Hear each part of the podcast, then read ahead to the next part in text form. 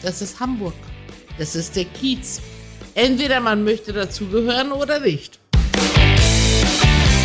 Auf eine Buddel. Der Podcast zur Serie Kiezmenschen immer sonnabends. In der dicken Mopo. Hallo, ich bin Wiebke Bromberg und heute mit meinem Kollegen Marius Röhr im Eltour Reisebüro an der Reeperbahn. Ja, wir würden gerne weg, aber darum geht's nicht. Äh, wir sind hier bei Chefin Mariam Komeli. Hallo, liebe Mariam. Hallo, ihr Lieben. Herzlich willkommen übrigens hier. Ja, danke Sie schön. auf dem Kiez. Ja, schön. Erstmal zum Wohl. Mariam. Zum Wohl. Jo. wir sind spät. Aber wohl bekommst ja, dann, dann trinken wir doch erstmal. hm? Mariam, du hast gefragt, wie wir überhaupt auf dich kommen für Kiezmenschen hier, für den Podcast, die Serie. Ich habe dich mal im Fernsehen gesehen, das ist richtig lange her und musste auch äh, oftmals sehr, sehr lachen bei dieser Sendung, denn du bist irgendwie oder warst mit einem Scheich befreundet, der dich hier in Hamburg besucht hat. Und wahrscheinlich kennen dich dadurch auch noch viele Leute durch diesen Scheichbesuch. Wie kommt es zu dieser Freundschaft? Es ist eigentlich eine richtig witzige Geschichte. Der Scheich war in Europa unterwegs und hatte eine Sendung von mir im Fernsehen gesehen von einer Frau, einer Perserin, die wirklich von morgens um vier arbeitet bis abends um elf. Die keinen Urlaub macht, acht Jahre lang keinen Urlaub gemacht hat, obwohl es mit Urlaub zu tun hat. Ich habe Reisen verkauft. Ich habe Menschen in die schönsten Orte der Welt hingeschickt. Und das fand er so interessant. Er hat aber nicht verstanden, worum es ging. Als er in Dubai ankam, hat er seinem Kollegen gesagt, du, ich habe eine Sendung gesehen in Europa im Fernsehen, da ging es um die Frau. Um eine Frau so und so und so. Und dann kamen die auf mich. Somit hat er bei RTL eine Anfrage gestellt und hat gesagt, ich möchte dieser Frau nach acht Jahren einen Urlaub in meinem Land ermöglichen und sie wie die Königin von Persien bedienen. Nee. Doch, hat er gesagt. Und somit wurde ich eingeladen nach Dubai und habe natürlich das Schönste, auf was einem nur passieren kann, erlebt. In den tollsten Hotels gewohnt, wurde von ihm mit seinem Hubschrauber durch die Gegend gefahren, wurde auf seine Yacht eingeladen und zum Schluss natürlich zu einer Audienz zu ihm ins in den Palast Unfassbar, also purer Luxus, ja? purer Luxus. Und er hat wirklich alles, alles gemacht, um mir diese Reise so schön wie möglich zu, wirklich zu ermöglichen für mich. Unglaublich. Und du kanntest den überhaupt nicht und der hat Überhaupt dir einfach nicht. eine Reise geschenkt. Genau. Und er fand es, und für mich war das auch nichts Besonderes. Es war natürlich besonders, den Scheich zu treffen. Aber Luxushotels habe ich ja durch meine Branche überall auf der Welt schon miterlebt. Aber das war die Gastfreundschaft, das ganze drumherum in Dubai. Es war alles faszinierend. Ja, cool. Und dann habt ihr euch richtig angefreundet. Wir haben uns richtig angefreundet und sind bis heute noch gute Freunde. Er ruft mich an oder schickt mich zum Ramadan, schickt er mir WhatsApp und gratuliert mir. Also er ist wirklich ein sehr guter Freund. Und witzig ist, dass wenn ich nach Dubai reise, er das immer irgendwie mitbekommt und trotzdem versucht, mich zum Essen einmal einzuladen. Er weiß immer genau, wann es, wann ich im Land bin. Der hat da seine Leute, wa? So könnte man es meinen. Und wie lebt so ein Scheich? Ganz ehrlich, er lebt wie wir alle auch. Natürlich mit Luxus pur, aber er freut sich, mit normalen Menschen an einem Tisch zu sitzen und in seinen Hotels in Ras El Khaimah kommt er täglich zum Essen oder vor der Pandemie ist er täglich da gewesen, dass er mittags, er saß auch plötzlich in seinem Golfladen und hat Golfausrüstung verkauft, weil er das witzig fand, mit Touristen Kontakt aufzunehmen. Er fand es auch witzig, neue Inspirationen von den Touristen mitzubekommen. Und er ist sehr, sehr, sehr gastfreundlich. Ja, ich erinnere aber die Situation irgendwie noch. Oh, wie lang ist denn diese Reportage her überhaupt? Das ist ewig her, oder? Circa 15 Jahre. Wahnsinn, guck mal, und ich weiß das noch. Das hat mich offensichtlich beeindruckt. Es hat dich beeindruckt. ja, ich weiß noch, dass du irgendwie, ähm, erinnere ich, dass er zu dir nach Hause gekommen ist und du alles total schön eingedeckt und dir total viel Mühe gegeben hast. Und da fand ich ihn ja etwas unsympathisch, muss ich sagen, weil er so rüberkam, als sei es ihm nicht gut genug. Ja, es kam mir auch so vor, als wenn ihm das gar nicht gefallen hat.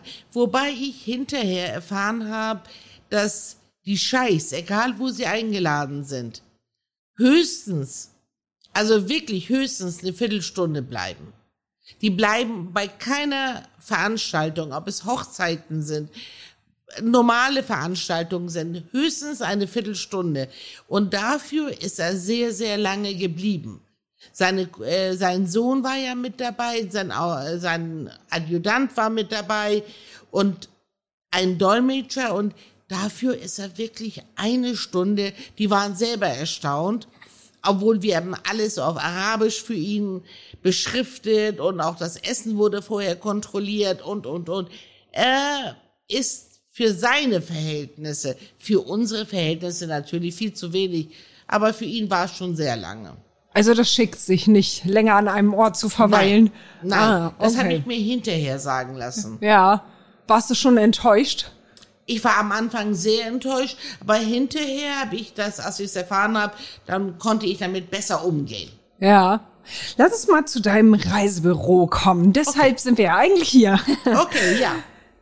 Du hast hier ein Reisebüro mitten auf der Meile. Was läuft hier anders als in anderen Reisebüros? Grundsätzlich, meine Kunden sind anders als andere Reisebüros. Da kommen die Kunden rein, lassen sich Kataloge geben oder sich lang beraten. Bei uns ist das so, wir haben ein freundschaftliches Verhältnis. Zu uns kommt jeder rein, der vielleicht der deutschen Sprache auch nicht mächtig ist. Wir versuchen mit ihm doch klarzukommen und sei es mit, mit Händen und Füßen. Und wir wissen, dass wir den doppelten Service bieten müssen als andere Reisebüros. Weil es gibt keine Öffnungszeiten bei uns. Die Leute kommen nachts um zwölf rein, die kommen morgens um vier rein. Aber wir bedienen sie trotzdem. Wir, wenn sie anrufen, sind wir für sie rund um die Uhr da. Wir machen alle Formulare für sie. Wir machen die Gepäck Anmeldung für sie, wir holen Bordkarten für sie.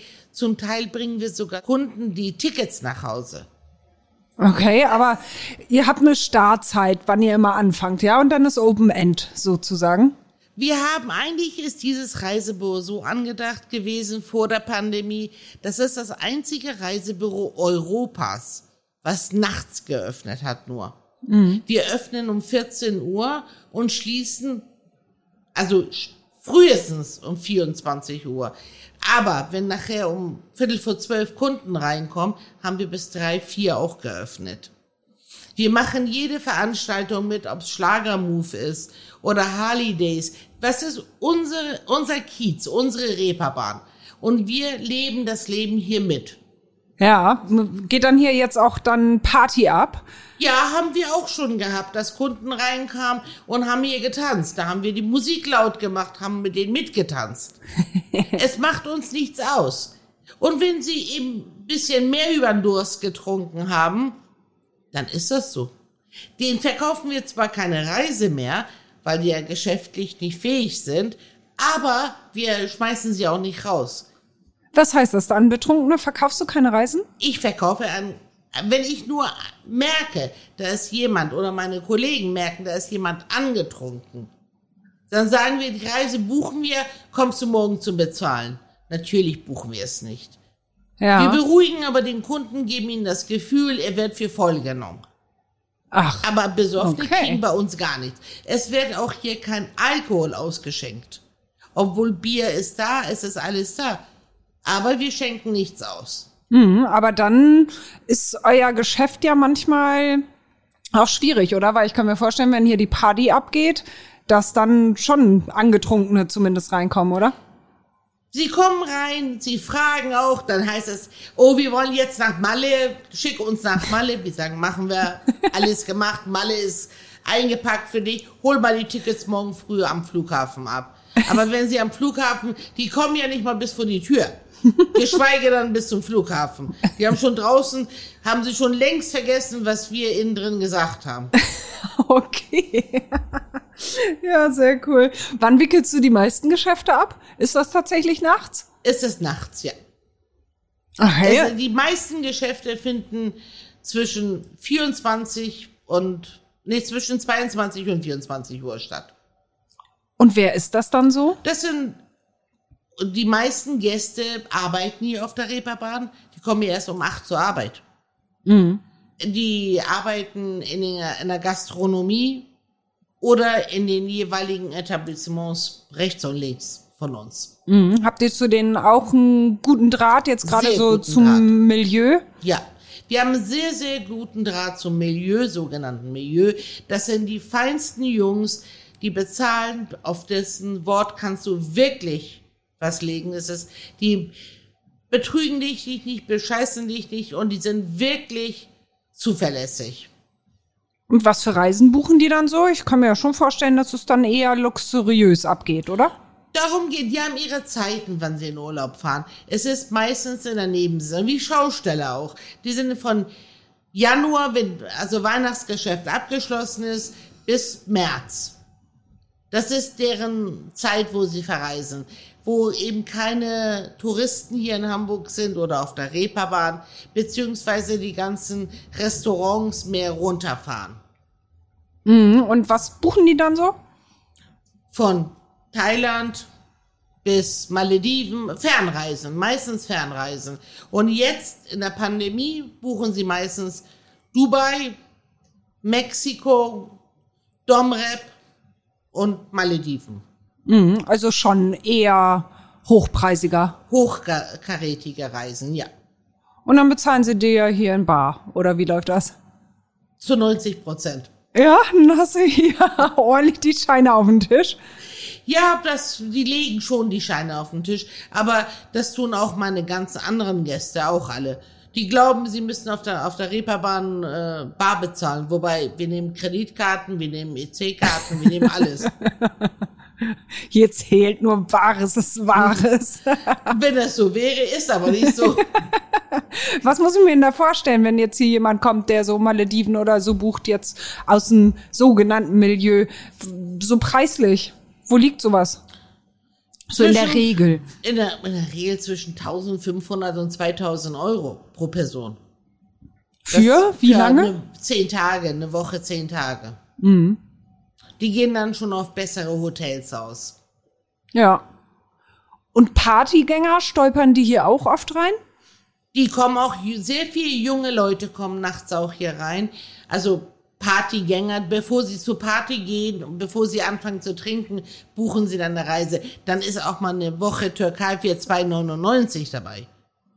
Also es kommen auch viele zu uns Eine rein. Woche Türkei für 2,99, ja. Ja, das ist, Das ist- also, wir haben ja auch hier Mallorca jetzt zum Beispiel in der, vor den Sommerferien jetzt für eine Woche äh, mit 200, 250 Euro. Solche Angebote gibt's ja dann in der Nebensaison auch. Man muss nur den Leuten sagen, nimmt keine Feiertage rein und keine Feriensaison. Dann kriegt man auch wahnsinnige Schnäppchen noch. Ja, sind das dann eher so Kurzentschlossene, die sagen, boah, bevor ich jetzt richtig abfeiern gehe, will ich nochmal einen Urlaub buchen? Nee, das sind wirklich, die kommen bewusst dann zur Reeperbahn, weil sie das das einziges Reisebüro in Hamburg kennen, wo sie nachts buchen können noch und danach feiern gehen können. Ja. Alle Reisebüros haben ja auch am Flughafen zwischen 18 und 20 Uhr geschlossen. Und die haben auch keine Lust mehr dann auf normale Reisebüros. Das ist denen viel zu spießig. Es ist viel lockerer, wenn sie dann vorbeikommen mit Musik im Hintergrund. Es passiert was, draußen passiert was. Es, es, es ist ja immer ein Wechsel hier in unserem Reisebüro. Es ist ja kein normales Reisebüro, wie es jetzt in Pöseldorf ist oder in Altona im Einkaufszentrum. Kriegst du denn viel mit von draußen? Klar, hier schieben sich die Massen natürlich am Laden vorbei mitten an der Reeperbahn, aber hier, das wirkt irgendwie so wie so eine kleine pinke Oase, das Ganze. Ich bekomme natürlich viel mit. Es sind sehr viel verschiedene Menschen, die hier auf und ablaufen oder auch vor der Tür rumliegen oder Musst du da mal welche zur Seite schieben? Ja, also mein Kollege, der ist, ich bin immer sehr froh, wenn er dabei ist, dass die Arbeit übernimmt er meistens, dass er vor die Tür geht und die Leute darauf hinweist, äh, doch bitte den Raum zu verlassen oder rauszugehen. Doch, doch, das müssen wir auch unter anderem sehr oft machen. Aber dafür sind die Jungs da. Aber es ist schon so ein bisschen Oase auch, ne? Es ist die Ponderosa. Die Ponderosa. Die Ponderosa von Bonanza. So habe ich meine Oase schon vor 17 Jahren genannt. Ja, du hast ja sicher nicht nur irgendwie Betrunkene oder jetzt äh, Randständige, die vor deinem Laden rumliegen, sondern auch die skurrilsten Situationen hier schon im Laden erlebt. Hast du da irgendwie so ein, zwei parat? Ja, also ich muss mal überlegen. Es ist wirklich kurios, was hier manchmal passiert. Wir hatten letztes Jahr einen sehr bekannten Rapper hier. Der hat bei uns eine Reise gebucht, eine, eine sehr hochkarätige Moment, Reise dazu auch. musst du jetzt mal sagen, wer denn? Das ma- also über komm. die Kunden, nein, über die Kunden mit Namen bitte nicht. Okay. Auf jeden Fall, der hat bei Sonst uns sag einfach, welche Songs er so gemacht hat. Das war bestimmt so.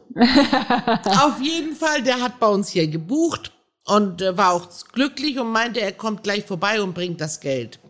Dann nach einer 24 Stunden kam er vorbei und sagte, mein Bruder bringt das Geld vorbei, man nicht du. Bevor du das Geld nicht auf den Tisch legst, wirst du keine Reise antreten. Du musst hier entweder mit Karte oder bar bezahlen. Daraufhin fing er an, warum? Und ich bin doch so, ich bin doch der und ich bin der. Holt er ein Taschentuch aus der Tasche raus und legt es auf den Tisch. Ich guck meinen Kollegen an und sag, was ist das? Auf einmal macht er ein Taschentuch auf, da waren Goldzähne drin. Goldzähne. Und ich dachte, was ist das? Dann meinte er, das sind Grills. Ich wusste bis dato nicht mal, was Grills sind.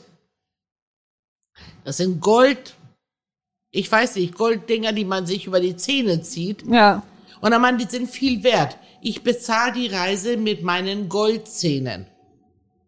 Ich habe ihn nur angeguckt und fragte ihn, ob das hier ein türkischer Bazar wäre, wo draußen An- und Verkauf Gold steht. Und er konnte mein, er konnte es nicht mal verstehen, warum ich mich so aufgeregt habe. Er wollte bezahlen. Und das war mein äh, bekannter Rapper, wo ich da dachte, okay, die Pandemie ist angekommen. Anscheinend wirklich fehlt sein Geld. Hat er nicht. noch gezahlt oder nicht? Er hat nachher nach zwei Tagen kurz vor der Reise bezahlt, weil ich ihn sonst äh, hätte die Reiseunterlagen nicht ausgehändigt, selbstverständlich. Ja, klar. Und sowas passiert uns öfter eben, ne? Ja, hast du noch Also- eine Situation? Also wir hatten auch schon eine Situation, dass eine junge Dame hier bei uns gebucht hat, die sehr, sehr, sehr attraktiv war. Aber als wir sie einbuchen wollten, hat sie immer Sir gesagt. Ich, wir haben nicht verstanden, warum sie Sir sagt. Äh. Und dann nach zehn Minuten haben wir sie angesprochen, was meinen Sie damit? Dann sagte sie eigentlich, können Sie bitte ins Ticket schreiben, Mister. Es war eine umoperierte junge Dame. Und sie wollte eben nach Hause für weitere Operationen fliegen. Aber für mich sah sie schon aus wie eine junge Frau. Aber es war ein Mister. Aber okay, das ist unser Alltagbrot gewesen, dass wir hinterher echt rausfinden mussten, ob das Mr. oder Mrs. ist. Wir haben also zum Teil 50-50. Mein Kollege hat sie die angekommen und ich würde sagen auf Mr. Ich, würde auf Mrs. sagen.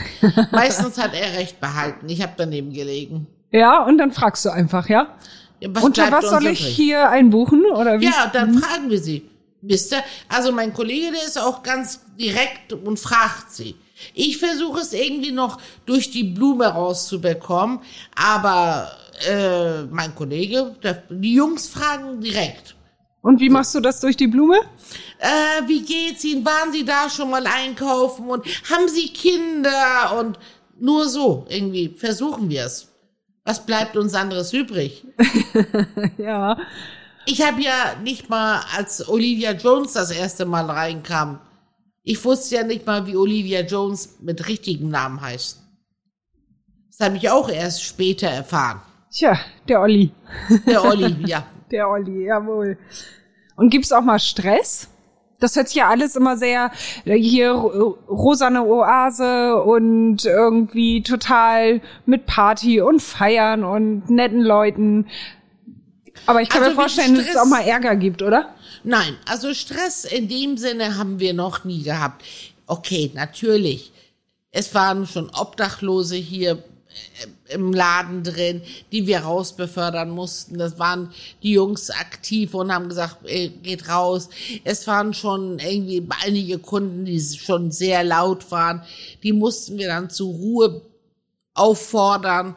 Aber ansonsten Stress, dass jetzt wirklich jemand den Laden fast auseinander, habe ich noch nie gehabt.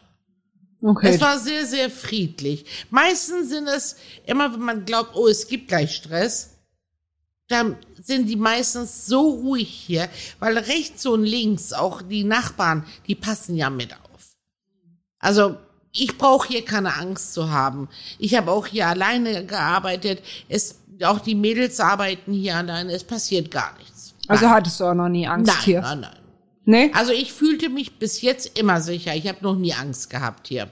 Hast du irgendwelche Vorkehrungen vorher getroffen, als du hier reingegangen bist, weil du Ja. unsicher warst oder so? Ja, als wir hier aufgemacht haben, haben wir schusssichere Scheiben eingebaut, Alarmanlage. Sichere Scheiben? Mit Ja, was ja. hast du denn gerechnet hier Bonanza-mäßig? Ja, ich weiß es nicht. Unsere Zentrale war, ich meine, man darf nicht vergessen, wir kommen, Ursprung von Eltur ist Baden-Baden. Das ist ein Kurort. Da ist die Welt noch in Ordnung. Da begrüßt man morgens die Bambis noch. Und für die war Reeperbahn natürlich äh, ein Pflaster, was man nicht betreten wird. Die kommen auch selten hierher und sind auch meistens dann erschrocken, wenn sie hier im normalen Fall, wenn sie sehen, was draußen abging. Von Partyleuten. Das Ja. kennen die in Baden-Baden nicht. Und da war klar, Da ist die Welt die noch in Zentrale will schusssichere Genau. Scheiben. Da riecht man, redet man morgens von ein weg und zwei weg. Das sind Brötchen. Das ist alles. da passiert am Tag nichts mehr. Ja, super.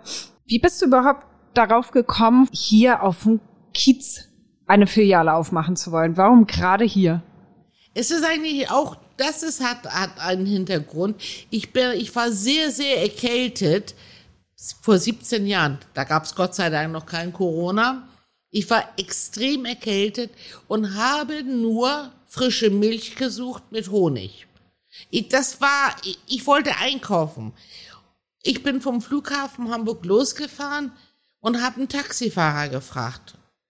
Und jeder hat mir was an die Tankstelle, das war aber, es gab's nichts. Also bin ich somit äh, von einem ähm, Taxifahrer hierher gefahren worden.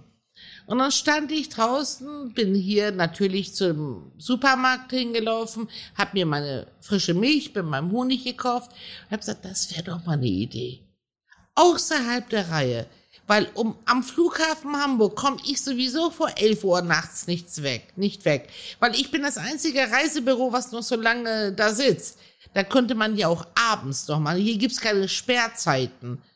So da war meine Idee. Somit bin ich zum, hierher zu Reeperbahn und das war vor der Fußball-WM in Deutschland und habe hier eine Location gesucht. Und somit bin ich hier gelandet Ja. und habe meine Idee verwirklicht, einfach das erste Nachtreisebüro aufzumachen.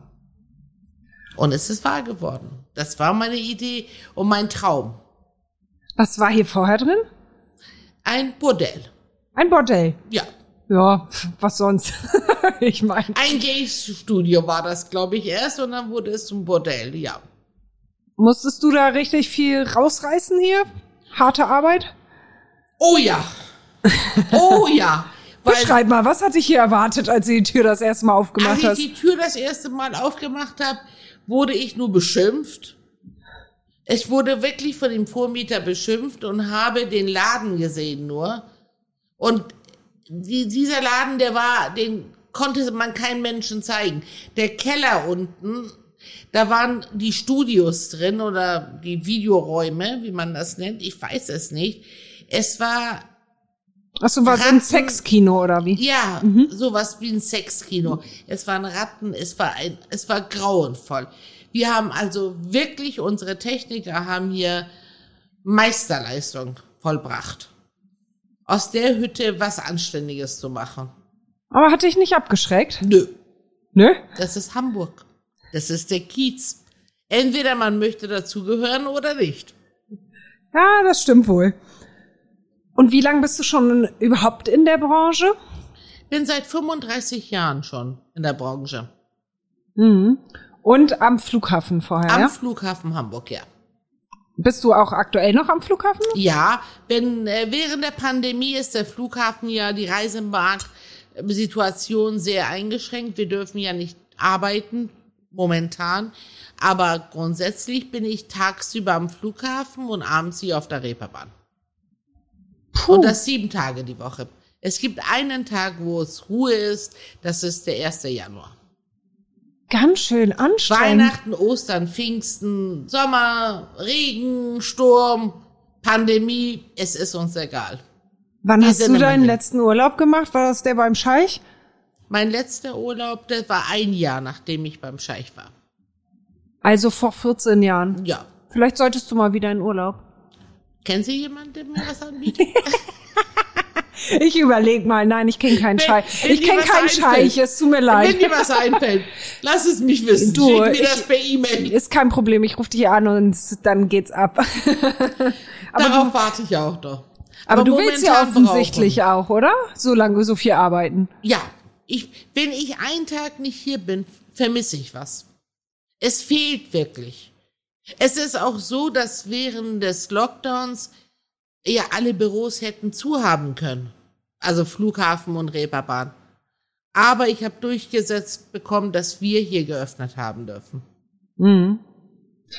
Aber dieses viele. Arbeiten und dieses Vollgas hat dich gesundheitlich auch geschwächt, ne? Wir haben das gerade vorher schon einmal kurz angerissen, das- bevor wir hier der aufgenommen Preis. haben. Ja, sag mal, was mit Das dir ist der los ist. Preis, das ist der hohe Preis, den ich zahlen musste. Ich habe eine Niereninsuffizienz bekommen und somit bin ich zum Dialysepatient geworden. Mhm. Und warte jetzt auf eine Spenderniere. Ja, und welches natürlich in dieser Zeit sehr schwierig ist. ja. Und seit wann bist du erkrankt? Seit 18, Winter 18, so, ja, Winter 18 war das, Dezember 18. Und da kannst du trotzdem noch so hart arbeiten. Natürlich. Ich gehe morgens zur Dialyse um sechs und um elf fahre ich da los und bin spätestens halb zwölf hier. Schwächt dich das nicht total? Nach so einer Dialyse? Wen interessiert's? Du bist echt hart. Meine Und wen interessiert's? Dich vielleicht oder dein Körper. Kommt irgendwann die Zeit. Wenn ich mal Zeit haben sollte, denke ich mal drüber nach. Wenn ich die Zeit finden sollte. Okay. Momentan brauchen meine Kunden mich genauso viel wie jeder andere. Der, die wollen ihr Geld zurück, die wollen Hilfe haben, sie sind genauso urlaubsreif, wie ich es bin. Ja. Das finde ich schon Hut ab. Meine Güte. Aber du brauchst auch deine Kunden, ne? Ich liebe meine Kunden. Ich würde auf keinen meiner Kunden was kommen lassen. Ja, du giltst, giltst ja auch als eine der erfolgreichsten Reiseverkehrsfachfrauen, nennt man das, ne? Ja. Deutschlands und Top-Verkäuferin bei L-Tour. Wie machst du das? Also ich habe ja schon so eine Ahnung, jetzt wo ich dich hier kennengelernt habe, wie du das machst. Du, ich, es gibt kein Geheimrezept. Ich bin nur ehrlich zu meinen Kunden.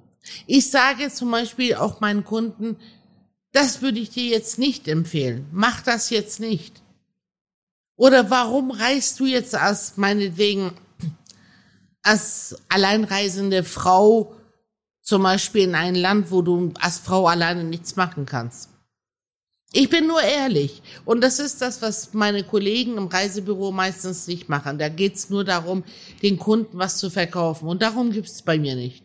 Und wenn die Kunden hier rausgehen und nichts kaufen, ist auch gut. Ist gar kein Problem für mich. Die kommen dann irgendwann wieder. Und ich nehme vor allen Dingen Kunden, die wirklich auch nur ein wenig Geld haben, 300 Euro zum Beispiel. Ich nehme sie genauso ernst wie Kunden, die 3000 Euro ausgeben wollen. Mhm.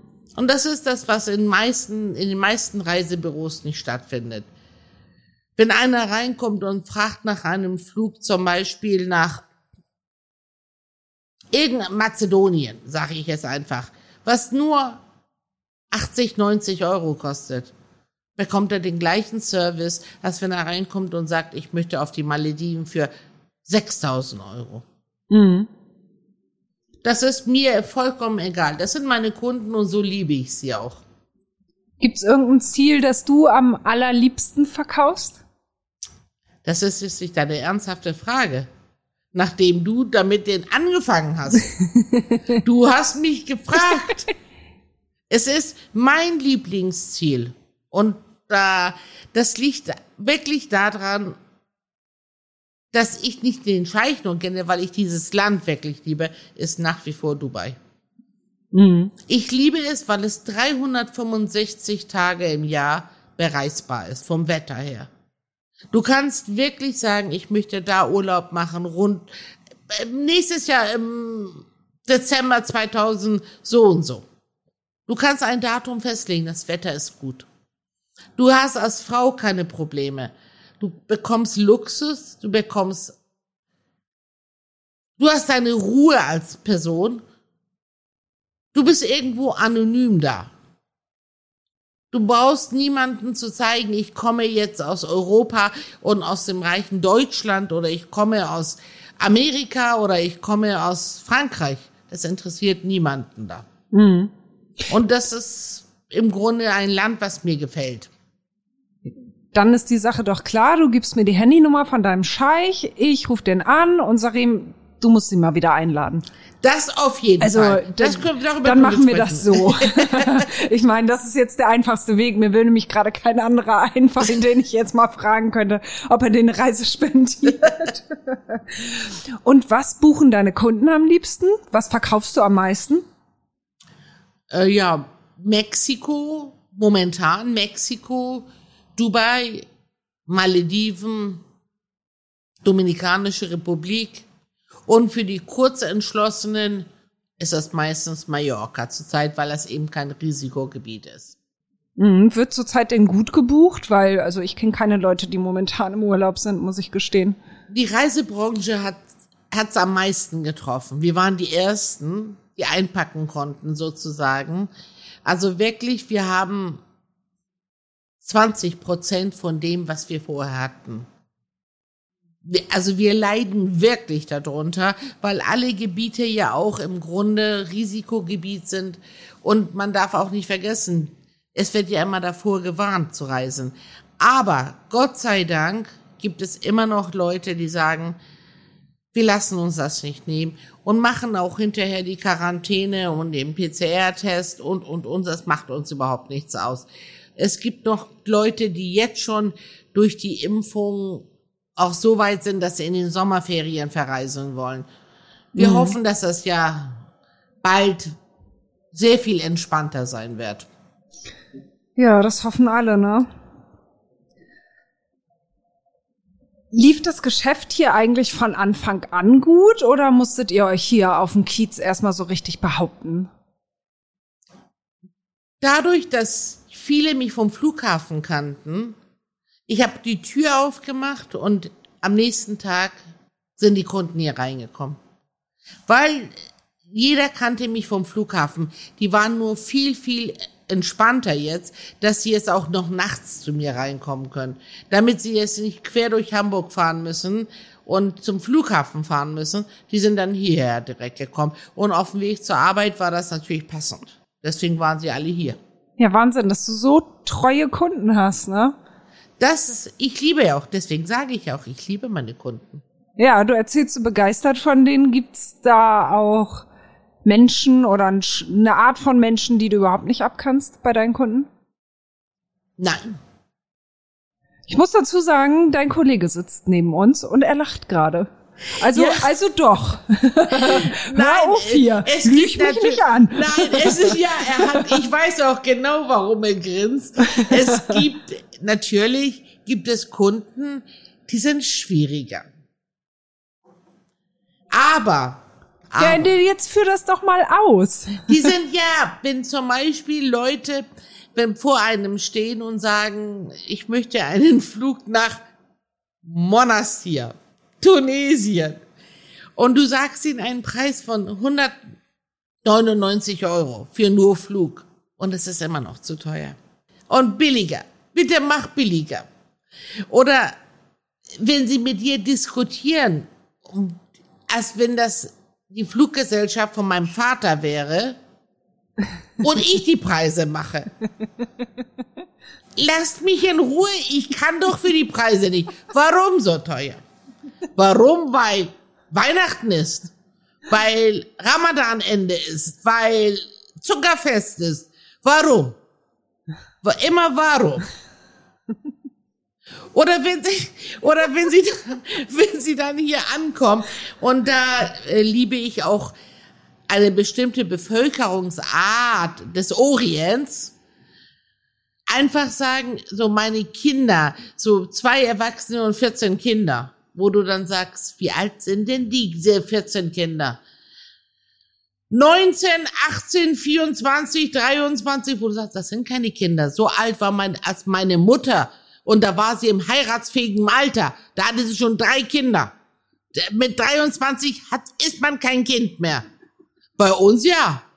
Ja, schön.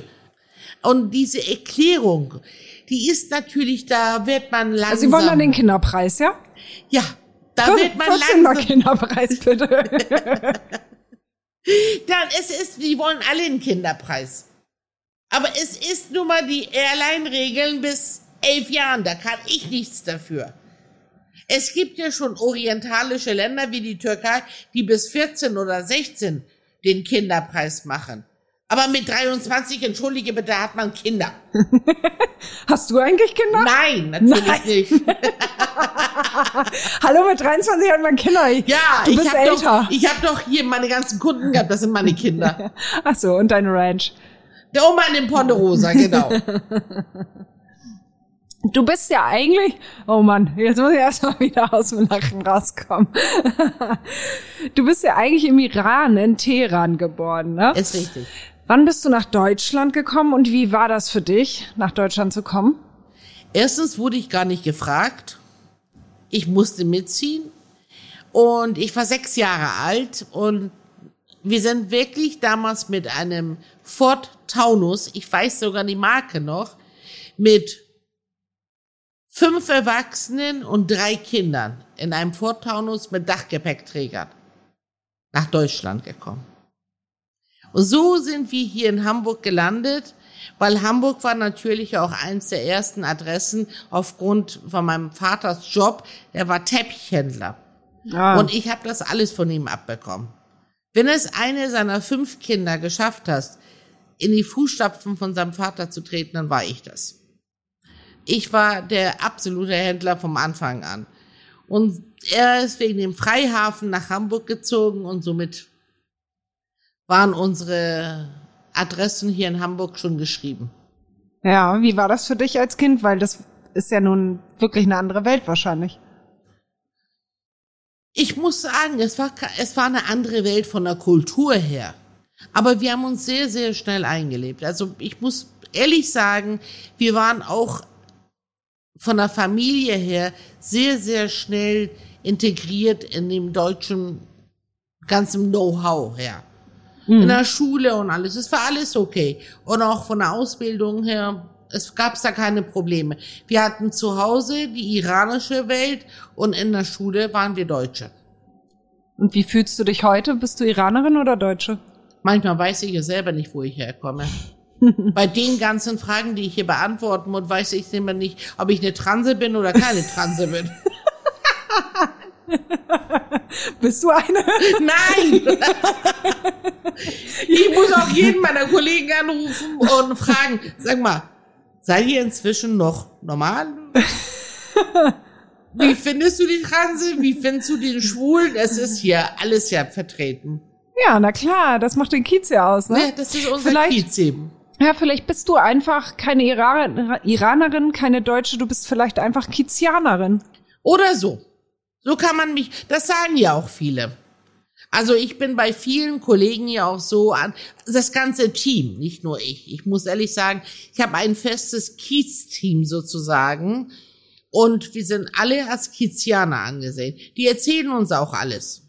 Ja, was denn? Erzähl mal. Komm, plauder mal aus dem Wie sie umoperiert worden sind, womit sie manchmal äh, träumen, was sie noch in Venezuela machen wollen, dass sie da Miss Germany werden wollen. Ach, ist es einiges hier. Kling. Willst du nochmal anstoßen? Prost, genau. Prost. Dann trinke ich auch noch einen Schluck. Hm?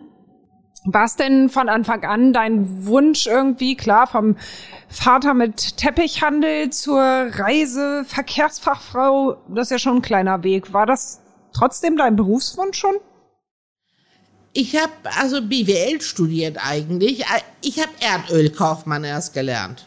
Hä? Erdölkaufmann. Kauffrau bitte, ne? Kauf. Also so viel- so viel Zeit muss sein, ja, also bitte. Kauffrau, stimmt ja. Also um jetzt, bin ich, mir, Gottes jetzt bin ich mir doch nicht mit Trans und so nicht mehr so ganz sicher. Ich weiß nicht. Also Bin- bin- du tust alles dafür, dass, dass ich, ich, dass du dass ich dein verwirrt Bild bin. Ja, ja. genau.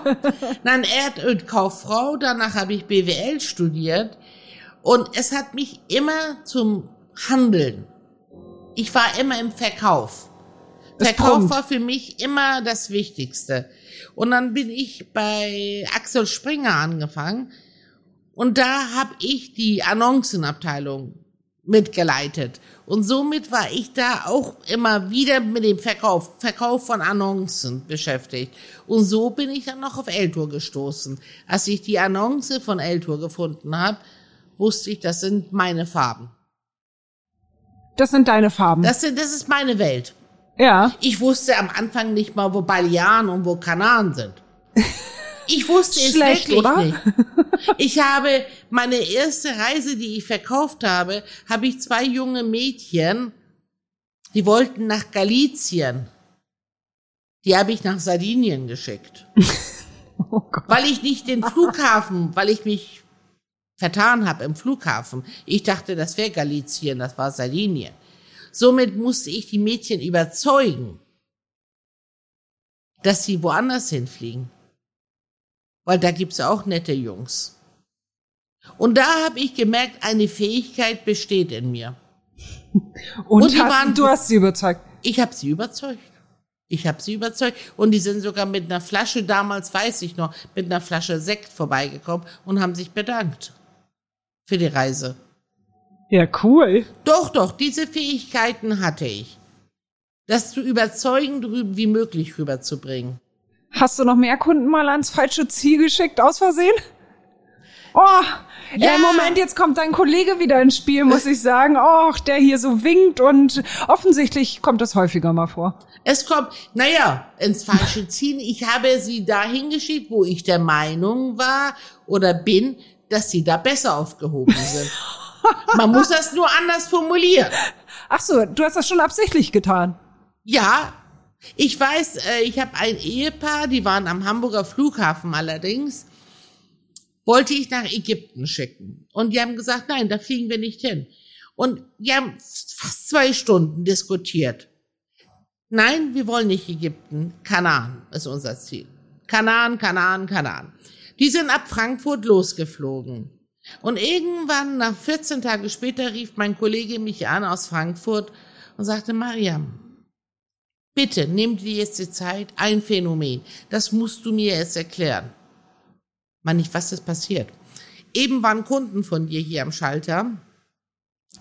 Die wollten auf die Kanaren. Du hast sie nach Ägypten geschickt.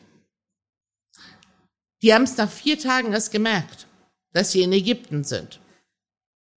Kannst du mir das Phänomen erklären, wie du es geschafft hast, dass sie dir sogar ein Geschenk mitgebracht haben und sich bei mir tausendmal bedankt haben, dass du als meine Kollegin da sitzt, wo du sitzt?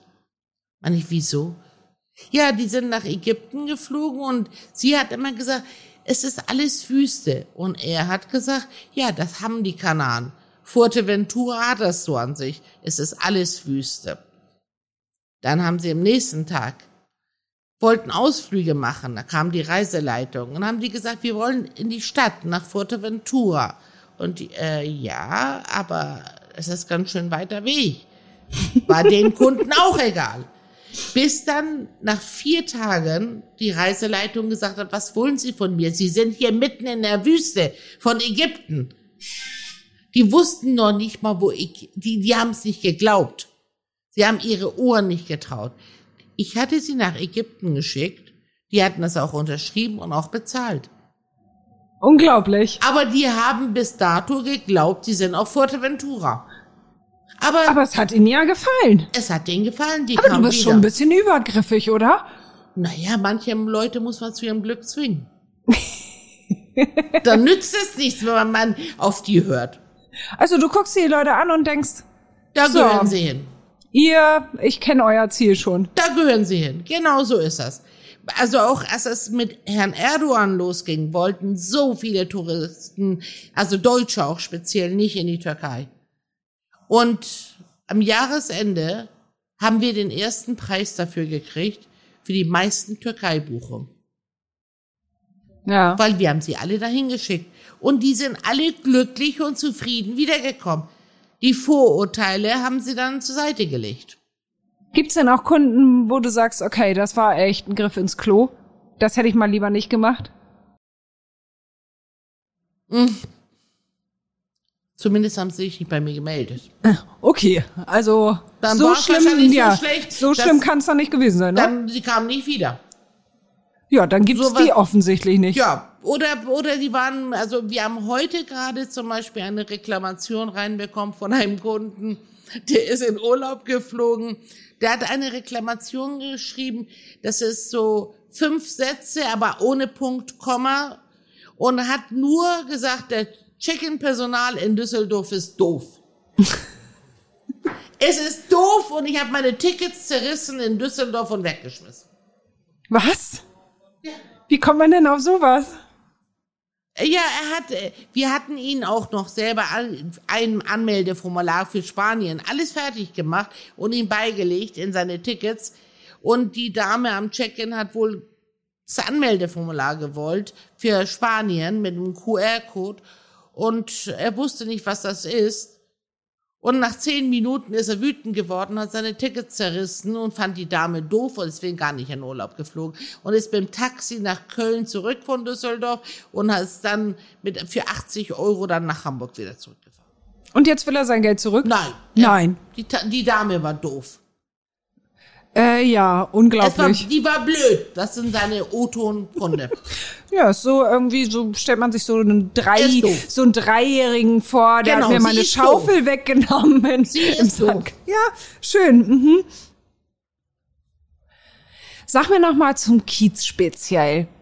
Was liebst du hier so? Was ist für dich hier so besonders? Ich liebe die Menschen. Ich liebe das Umfeld. Ich liebe das Geschehen, weil man auch nichts zu tun hat. Man braucht nur aus dem Fenster zu gucken. Das ist wie ein Film. Die Leute, die hier auf und ablaufen, es ist ein Film. Und es ist wirklich das Leben. Es ist real, was hier passiert. Hier sieht man, die Transe läuft über den Weg und grüßt dich. Der läuft dann so normal durch die Gegend wie überall auf der Welt, als wenn das ganz normal wäre. Und ich liebe es einfach, diesen, dieses, diesen Alltag hier. Es macht einfach Spaß. Dass das alle Menschen gleich sind, das ist dir Hier das ist- Wichtigste, ja? Die Nationalität, die Hautfarbe, die Religion, nichts spielt hier eine Rolle. Alle sind gleich. Ob sie Geld haben oder kein Geld haben, ob sie schwarz sind oder weiß sind, ob sie Moslems sind oder Christen sind, das interessiert niemanden. Wenn du hier so sitzt und rausguckst, was siehst du denn dann so? Das Leben.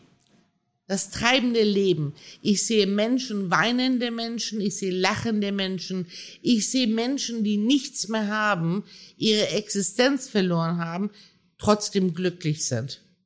Trotzdem mit dem, was sie haben. Und sie haben nichts. Sie haben zum Teil, es gießt draußen, sie haben nicht mal Schuhe an. Es ist kalt draußen, es schneit draußen, die haben nicht mal eine Decke. Aber mit dem, was sie haben, sind sie glücklich. Ich sehe einfach lachende Menschen.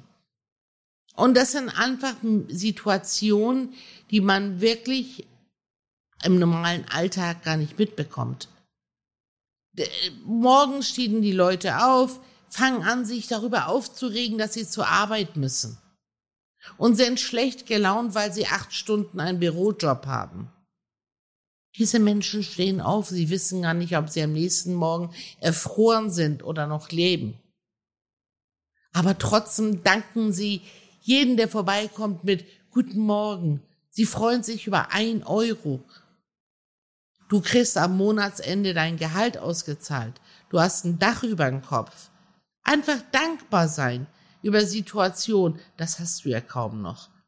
Die fliegen in Urlaub drei Wochen oder zwei Wochen, regen sich darüber auf mit einem Beschwerdeschreiben, dass sie keine Pommes zum Essen bekommen haben. Zwei Wochen lang habe ich keine Pommes bekommen. Oder Poolanlage war nicht mit Süßwasserpool gefüllt, sondern mit, es war ein Meerwasserpoolanlage. Darüber regen sich Leute auf, mhm. dass sie zum Frühstück jeden Tag die gleiche Wurst bekommen haben. Es gibt Menschen draußen, die wissen gar nicht, was das heißt. Wann ja. haben sie das letzte Mal eine heiße Tasse Kaffee getrunken? Wenn es die Halsarmee nicht geben würde oder einige wirkliche Besitzer hier von Bars und Restaurants, die diesen Menschen eine Tasse Kaffee warm, warme Tasse Kaffee anbieten würden, würden die gar nicht sowas kennen.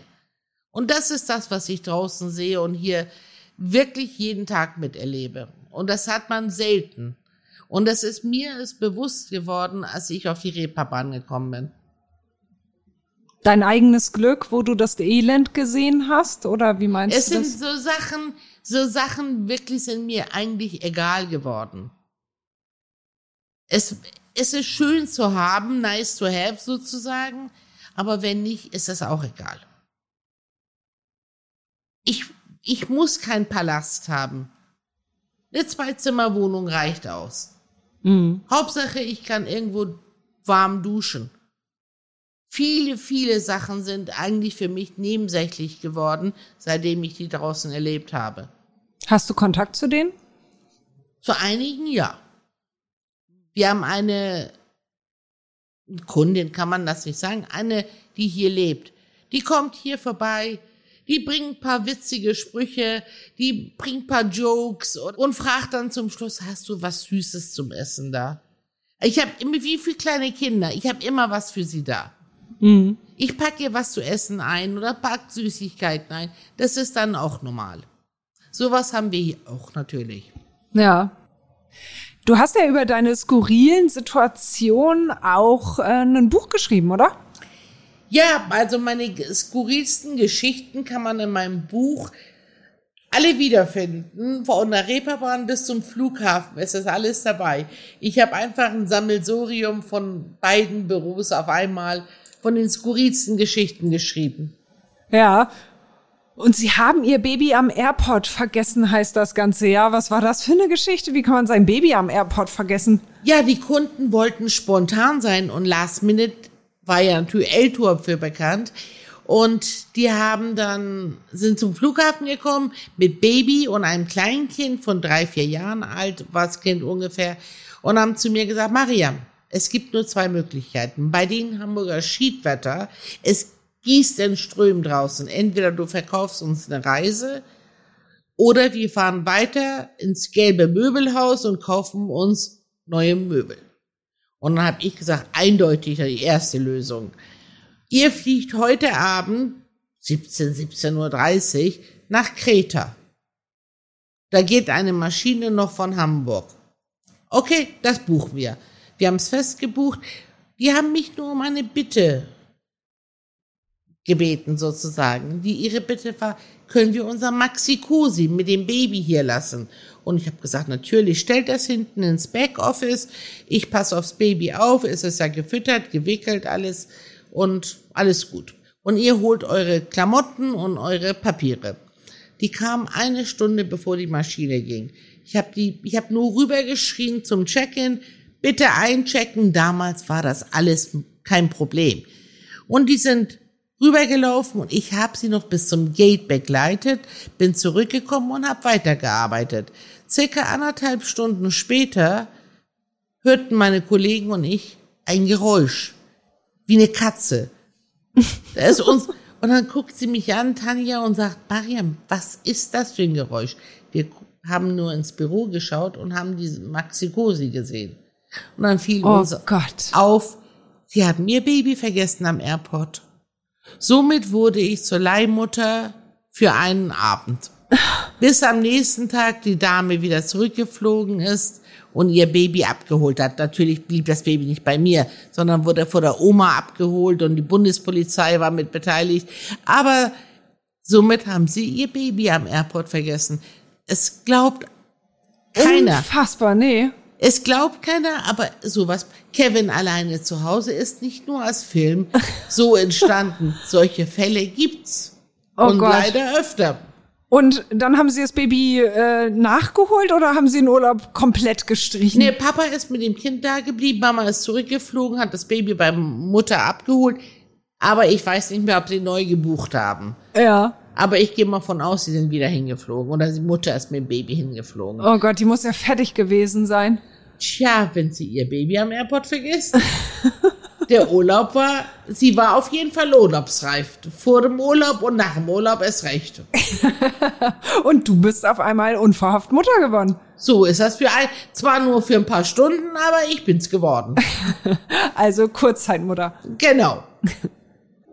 Gibt es einen Luxus, den du dir leistest? Ich muss überlegen. Ein Luxus, den ich mir leiste. Mir fällt spontan nichts ein, was ich als Wunsch noch hätte. Es wäre vielleicht die Gesundheit noch. Und dass sie zurückkommt und ich normal leben kann. Das wäre es noch. Aber Das die wär- Hoffnung hast du, ja? Die Hoffnung habe ich noch. Dass irgendwann mal eine Spenderniere dann doch da ist. Um die Ecke kommt. Vielleicht. Das wünsche ich dir sehr. Und ich danke dir sehr für das schöne Gespräch. Bitte, bitte. Es war sehr, sehr nett. Das Es war freut sehr mich. schön. Ja, schön, danke. So, nun noch einmal Werbung in eigener Sache. Hamburg Freihaus. Testen Sie die Mopo als digitale Zeitung. Fünf Wochen für nur 5 Euro.